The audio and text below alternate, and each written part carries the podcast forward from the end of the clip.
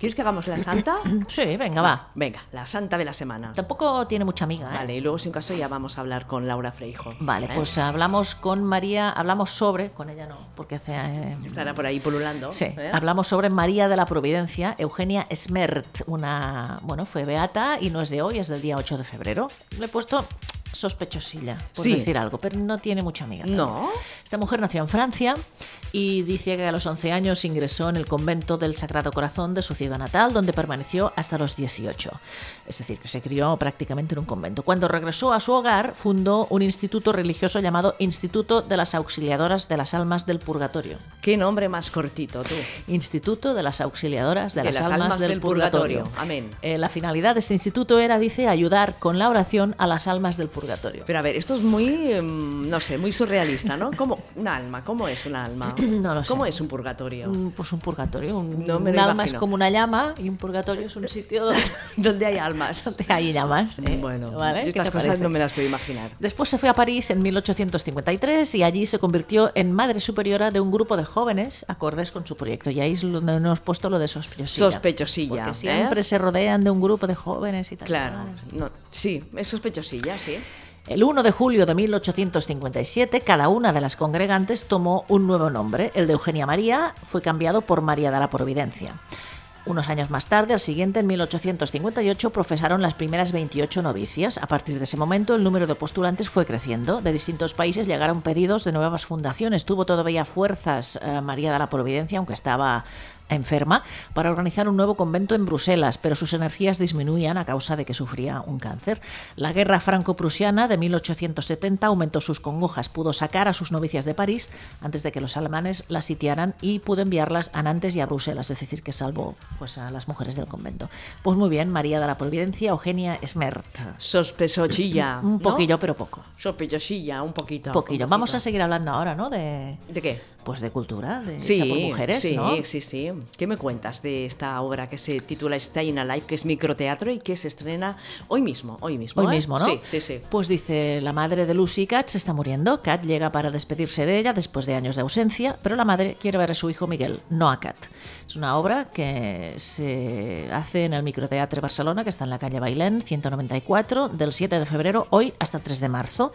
Eh, contexto de Laura Frijo, dirección de Ariata Martí de Puig, interpretada por Cristina Serrat Sánchez y Silvia de la Rosa Sancho. Es decir, que tenéis unos días para ir a verla, nosotras Ujú, iremos aprovecharlos. cuando podamos. Está Sí. muy bien lo del microteatro, siempre lo decimos. Ajá. Y ya os contaremos.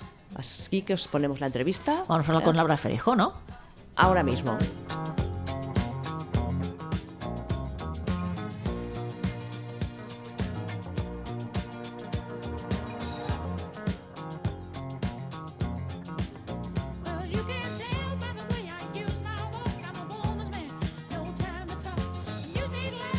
Es impresionante esto de poder bailar a los VGs en los estudios de Inau Radio. Estos son berenjenales. Yo bailo y Laura Frijo también baila. Mira, mira, ¿qué haces con la mano? ¿Qué significa este signo? A tope contigo. Muy bien. Bueno, ¿por qué nos has visitado? Es la primera vez que vienes a Inau Radio, aunque tú ya llevas mucho tiempo haciendo cosas, eres periodista, escribes teatro, ¿no? Cuéntanos un poco. Pues mira, he venido básicamente porque me has invitado y estoy encantada de estar aquí en vuestros estudios. Y he venido también a, presentar la, pieza de microteatro que se titula como la canción, Staying Alive, y que estrenamos ya en, los microteatros y que espero que vengáis a verla porque creo que os va a gustar mucho. Ujú, Nosotros vamos a ir seguro, vamos a estar allí a primera fila y además nos gusta mucho el microteatro porque es tan pequeñito y puedes estar allí viendo a las actrices tan de cerca que nos motiva. Ahí, ahí os esperan ellas y ahí os espero yo también. Os cuento si queréis un poquito eh, la sinopsis de, de la micropieza de teatro. Son, es, es el reencuentro de, de dos hermanas que hace mucho tiempo que no se ven eh, por cuestiones del pasado que vamos a dejar un poco a que vengáis a verla para, para revelarlas pero es que la madre está muriendo y entonces eh, Kat regresa para despedirse de la madre. Sin embargo, la madre quiere ver a Miquel. Claro, ahí se produce un pequeño conflicto que la obra resuelve. No digo más, no porque me quiera hacer de rogar, porque perfectamente podría explicar la obra, porque lo, lo más importante de una historia es que la disfrutemos en directo. ¿Cuántas veces no hemos visto una película que ya sabemos la historia, que sabemos qué va a pasar y lo que disfrutamos es la interpretación, lo que disfrutamos es cómo el director ha hecho la secuencia o cómo aquel director de teatro ya sabemos que, que Medea mata a sus hijos, ¿no? Claro. Pero cómo vamos a disfrutar que esa actriz cómo aborda ese momento, ¿no? Lo importante no es tanto la historia, que en este caso creo que está bien, de la historia de estas dos hermanas y de esa madre que se muere y que también representa otras muchas cosas que cada uno interprete como quiera, ¿eh? Sino eh, acompañar la historia y eh, que cada uno salga y diga, ah, pues eh, yo he visto esto, he sentido, he esto". sentido aquello otro, porque sobre todo es una historia de emociones. Es una historia que creo que quien más, quien menos, tiene una familia, tiene Sí. una madre, Sí. eh, tiene un padre y Sí. tiene un hermano o una hermana, con lo cual siempre hay situaciones que son próximas y que uno puede empatizar o que le pueden resultar eh, eh, mm, próximas, digamos. ¿no? Cercanas. Cercanas, sí, sí. Laura, ¿cómo se te da la idea de escribir este texto? ¿Te lo piden que lo escribas? ¿Lo escribes tú? ¿Luego buscas las actrices? ¿Cómo es todo el montaje? Mira, de- pues es, es sencillo porque esto surge porque mm, mi amiga Cristina Serrat es actriz y yo un día le digo mm, "Ti- te voy a hacer te voy a escribir un microteatro y entonces eh, digo con quién quieres trabajar y me dice con Silvia de la Rosa y con Ariadna Martí que es la directora y a partir de ahí eh, le debe mucho la historia a, a lo que me inspiran las actrices, sobre todo por sus perfiles. Eh, si quieres, cuando hayas visto la obra, vuelvo y te explico una cosa que sí que me gustaría decir, porque eh, como ahora mismo eh, se generan a veces estas polémicas de si un actor negro tiene que, o sea, si un, perdón, si un personaje negro tiene que ser interpretado por un actor negro pudiendo ser así, yo estaría bastante a favor. Pero hay una casuística en la obra que eh, no se corresponde a este ejemplo que acabo de dar, que puede generar a lo mejor un poco de polémica, con lo cual yo eh, me gustaría invitar a todo el colectivo gay, lésbico, trans, porque sí que hay un aspecto muy eh, del colectivo. Entonces, también que me digan, ostras, Laura, has patinado totalmente, ¿no? Vale. Bueno, pues si he patinado, por favor, chicos, chicas, decídmelo, no hay problema. Entonces, bueno, de ahí que también creo que sea una historia eh, con, con mucho potencial humano y que espero que también el- les llegue para que entiendan no solo las personas gay, les- lesbianas o trans, sino también personas que quizás les queda muy lejos el tema porque no lo han vivido. Y yo he hecho una humilde aproximación en una pieza de 15 minutos que tampoco es tan fácil y quisiera también un poco de comprensión en el sentido de, de si alguna cosa eh, se me ha escapado humanamente eh, en- a la hora de, de poner en marcha eh, las razones de los personajes, que, es muy importante, ¿no? Porque se enfrentan dos generaciones muy distintas, ¿no? La generación de la madre, una madre que es eh, muy católica, que viene de la posguerra, ¿no? que es la que está muriendo, no, no aparece, es una madre ausente que está allí, se está muriendo allí. Sí. Y estas dos mujeres, ¿no? Eh, que ya oscilan entre el tardofranquismo y ya la democracia, que parece que no, pero se produce toda una evolución y, y toda una progresión en la comprensión de, de la, de la cuestión gay, lésbica, trans en, en- en este país. Eh, hablo de España, hablo de Cataluña, en fin, hablo de Europa en- en general, ¿no? Interesante, ¿eh? A ver, a ver, a ver si luego, cuando vais, me podéis hacer un retorno de, de- Vale. de todo esto. Vale, te lo haremos. Eh, ¿Has visto los ensayos? Mm, Mira, mañana voy a ver el pase entero y bueno, tengo plena confianza, ¿eh? también te digo, ¿sabes? Porque también piensa una cosa, eh, creo que la pieza está bien escrita, no, lo digo con, soberbia, sino que creo que está bien escrita. Tampoco no es una pieza que pretenda una gran vanguardia ni progresar en el teatro universal, ¿sabes? Pero también creo que ellas, em, cuando hicimos la lectura, eh, captaron, ¿no? Un poco la historia, los personajes. Eh, está- eh, yo creo que también es importante que al, al saber que está escrita para ellas, también eso también tiene una motivación extra. Yo confío plenamente en Ariadna, porque también el enfoque que le quiere dar es, es un enfoque sobre las emociones, sobre lo humano. eh, me parece que es una buena apuesta. También tenemos que tener en cuenta que es un microteatro, no puede haber grandes movimientos Claro. ni grandes dispendios porque Sí, sí. el escenario Es es, muy pequeño. Entonces hay que concentrarlo todo en la historia, las interpretaciones y ese, ese, ese hilar fino, ¿no? A la hora de los matices y a la hora de darle al público, ¿no? Eh, esas cosas con las que va a construir su propia historia, ¿no? Para que tengan su, su, su parte de coautoría, digamos, ¿no? Para ti, Laura, ¿qué es más difícil? ¿Escribir una- un texto de 15 minutos o ya una cosa más, más larga? Pues mira, depende. Depende porque no, no soy una experta en escribir piezas cortas eh, y eh, tengo algunas piezas cortas, pero tuve que estudiar un poco, un poco el formato del microteatro y estuve como leyendo autores que, son, que se dedican, mm, vi por internet que se dedicaban casi exclusivamente al microteatro. Parece que tiene como mucha salida, ¿no? Me, me flipó bastante, ¿no? Y, y estuve estudiando un poco cómo, cómo hacían servir los mecanismos. Un poco, sería como un, el paralelismo yo lo establecería un poco como la novela y el cuento. Vale. Tú, tú en, en una pieza teatral eh, ajustas, puedes permitirte como escritora dejar un poco de paja y te la ajusta un poco el director. O te la ajustas tú misma cuando diriges, que a mí me ha pasado, ¿no? Que, Vale. que te la ajustas tú cuando ya la estás subiendo, la estás montando y la estás levantando. En cambio, la- las, las, mm, el, el cuento es un mecanismo de relojería, o sea, no sé, tú te lees un cuento de Cortázar y es milimétrico, te lees un cuento de Borges y es milimétrico, te, te lees un cuento de Cristina Peirossi y es matemática Pam. pura, ¿sabes? Es pam, pam, pam, ¿no? Entonces ahí costó un poco y de hecho... De hecho, la pieza original creo que dura un poquito más y va a haber que pulir alguna cosita para, para ajustar los tiempos, que el máximo tienen que ser 18 minutos. Vale. ¿De acuerdo? O sea, que imagínate, no, no, no, no es tan fácil. O sea, le doy todo el mérito a la gente que se dedica única y exclusivamente a escribir microteatro porque eh, eh, hay que concentrarlo todo. La obra es una obra en sí igualmente. ¿Sabes? Claro, principio, nudo y Eh, desenlace, ¿no? Exacto, exacto, porque además, eh, ya te lo he dicho antes, no estamos buscando evolucionar el, el teatro universal en, en una micropieza, o al menos este, este no era mi objetivo en, en este momento, ¿no? Y bueno, ha tenido su enjundia, ha tenido su enjundia, ¿no? Y, y bueno, eh, también deciros que, que eh, es un drama, pero que tiene sus pildoritas de, de distensión, O sea, ¿no? ¿se nos hará media sonrisa? Yo creo que en algún momento sí. Ajá. Ya, ya, yo creo que ya solo con, con el tema de los Gees, yo creo que a todos y a todas se nos despierta un poquito la sonrisa. Claro, ¿no? porque esta canción la vamos a escuchar.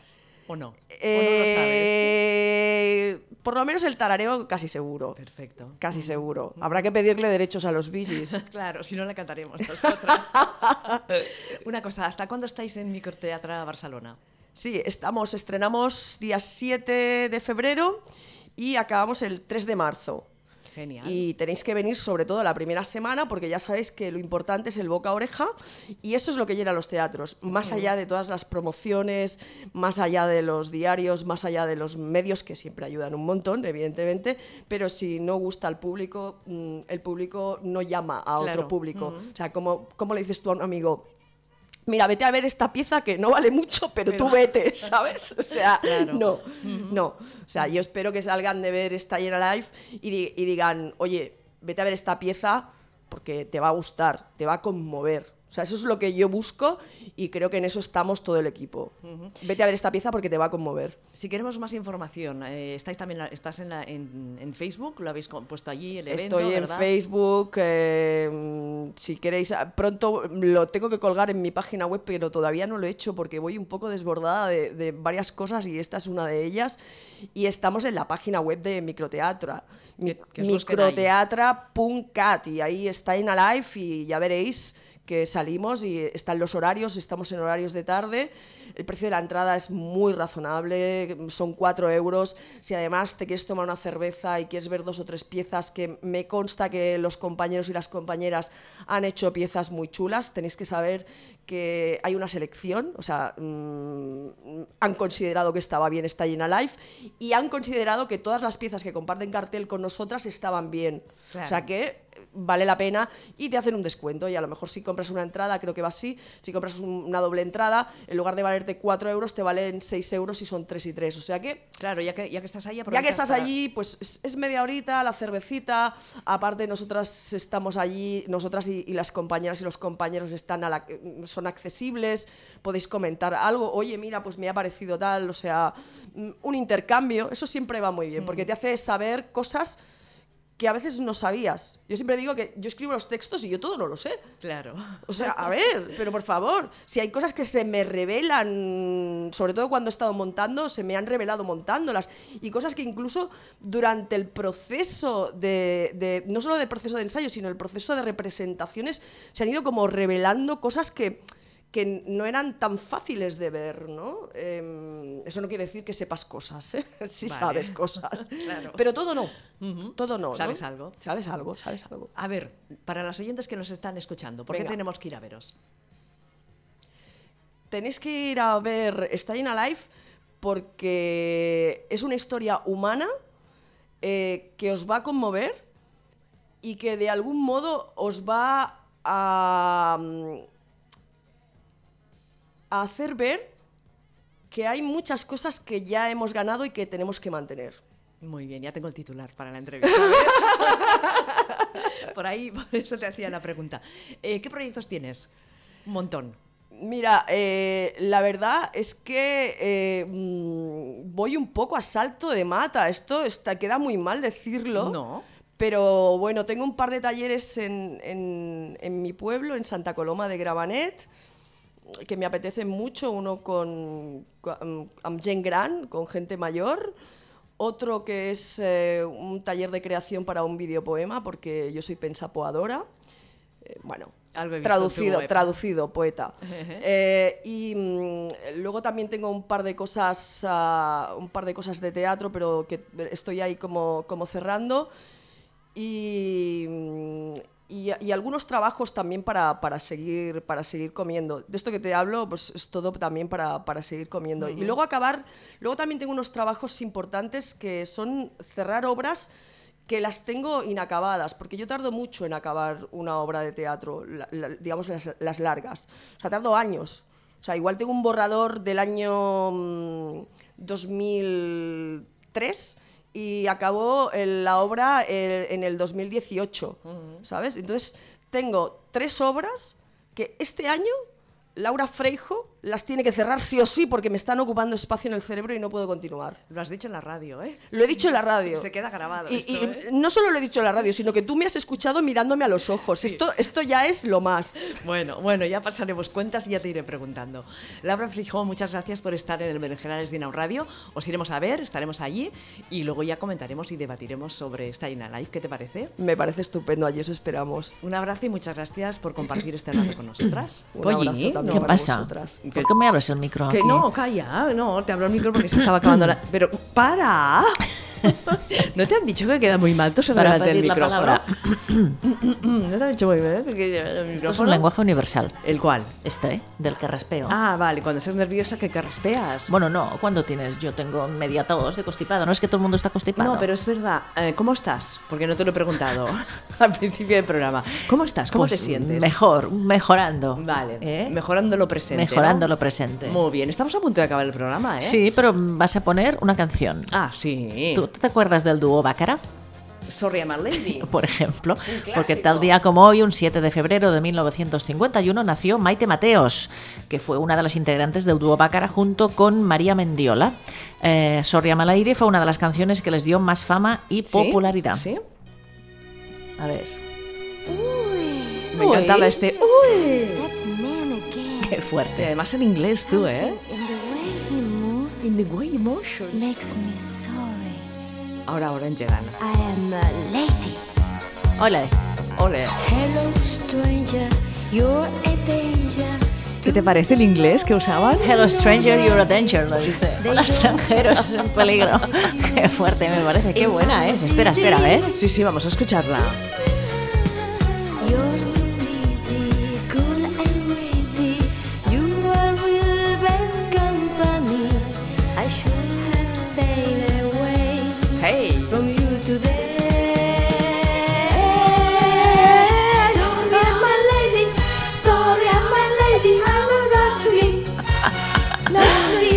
Buena! ¡Qué buenas eran estas canciones! Sí, muy, muy buenas que se bailaban mucho. Bueno, eh, recordar a nuestros oyentes que vayan a ver esta a Live de Laura Freijo en eh, el Micoteatro Barcelona. Hasta, tienen tiempo hasta muchos días. ¿eh? El 3 de marzo. 3 de marzo. Mira, ¿Qué? otra cantante. Muy bien. Del otro lado del mundo. Un 7 de febrero de 1988 88, Sí. nació Ai Kago, se llama así. Sí. Cantante japonesa de la banda Morning Musume. Vale, ¿qué quieres que busque? Busca, pues, mm, busca Morning Musume a ver qué te sale. ¿Morning qué? Morning Musume, tal como suena. Musume, M-U-S-U-M-E. A ver, ¿te sale algo? One, two, three. A ver, A ver, ¿cómo one, suena? two, three. One, two, three. Uy, muchas chicas. Japonesas, ¿no? ¿Has visto? Qué tecnológicas. Sí, sí. Qué ritmo, ¿no? Sí, sí, sí, sí. Espera, espera, que la tiro un poco para adelante, a ver si arranca. Son 1, 2, 3, 4, 5, 6, 7, 8, 9. Quiero ir a Japón, ¿eh? Tarde o temprano ir a Japón. Yo también, yo también. Iremos Pues a Japón. iremos a Japón. Haremos, Va. haremos una, una excursión. Otro 7 de febrero de 1990 nace Ana Abreu, una cantante finlandesa portuguesa, eh, cre- creadora de los sencillos End of Love y Ivory Tower. Muy bien, ahora, no ¿cómo? encuentras nada ver, de esta. ¿eh? End of Love. En- End of Love. Anna con dos A, con dos N's, Abreu, tal como suena. A-B-R-E-U. Abreu. Ana. Abreu. A-B-R-E-U. Abreu. A ver si te sale algo. Eh, Ana Abreu, sí. Eh, ¿Y la canción, cómo dices? End of Love o Ivory Tower. Calla, calla, esta, esta, esta. A ver. Esta, esta. Mira, Sí, sí, End of Love. suena bien. Vamos a decir una cosa a nuestras oyentes que nada nos entrevistan en el programa Fons d'Armari de IB3 que se hace en, en Mallorca. Muy bien, qué bien. Nos llamarán por teléfono. ¿Y qué vamos a decir? Pues no sé, hablaremos de los 10 años de Inau Radio y todas estas cosas, ¿no? Vale, Y de cuánto tiempo llevamos haciendo radio. Bueno. Y ya está. Y que tenemos sangre fucsia también, Polly. Es verdad. Sí, hoy mujeres y bebidas espirituosas. Ah, que hay una relación entre mujeres y bebidas espirituosas. Escucha, escucha. Se considera bebida espirituosa aquellas bebidas con contenido alcohólico procedentes de la destilación de materias primas agrícolas, uva, cereales, frutos secos, remolacha, caña, fruta, etc. Se trata así de productos como el brandy, el whisky, el ron, la ginebra, el vodka o los licores, entre otros. Esta es la definición de la Federación Española de Bebidas Espirituosas. Si siguiéramos estas palabras, en principio tendríamos que ceñirlos a las bebidas alcohólicas procedentes de destilación con una graduación mínima, no os estáis enterando de nada, ¿no? Sí, sí, sí. De 15% volumen, pero como bien sabéis, esto es sangre fucsia y ya que nos gusta como suena esto de bebida espirituosa, hemos decidido usarlo para las bebidas alcohólicas en general. Ah, muy bien. Van a coger una borrachera en el programa de hoy, nuestras compañeras de, de Sangre sangre, fucsia. fucsia, que vas a ver tú. La víscera, el puñetazo, la hemorragia. Vale, hoy no hemos hecho el juego de feminismo reunidos porque no hemos cogido la tarjetita. Porque no rascamos bola. Bueno, y que nos escuchamos la semana que viene. Gracias a todas, guapas todas. Besos. Bueno, pues sí, es el Berenjenales desde Inau Radio. Por acaso ponemos a chicas jóvenes, porque somos ya un poco caimaracas. Bueno, Ingrid te va a estar a caer. Y sujetador. Y me quitó la braga. Claro. Ah, claro, eso es que es un Es- dibujo es raro. como era ella, Un ¿o poco no? Alaska también es, ¿eh? Y habla un poco de eso, es un reclamo eh, a esas personas pues que sienten, pero no tienen el valor de aceptarlo. y no- Invitaba 939, se acaba de incorporar al chat y dice hola. Hola. Una de las cosas que me ha encantado es como llaman a la madre. Ah, sí. Mapa. Eh, Me pareció muy difícil ambientar el relato en esa época. No es como Jessica Jones, inspirada en una superheroína de Marvel. Ah. En la última década, efectivamente, ha habido un estallido político de la cuestión trans. Toda la vida sentimental de las protagonistas. Me chambrado, ¿no? De, Sí. Un machembrado, una, un plan- una planificación Exactamente. conjunta. Así no se Pero- puede, de verdad. Tenemos a la. Sachi aquí batallando Sí, con los mal. cables. Jo- Sospechosa, pero poco, poco. Bueno, hasta la semana que viene. Adiós. Chao. Adiós.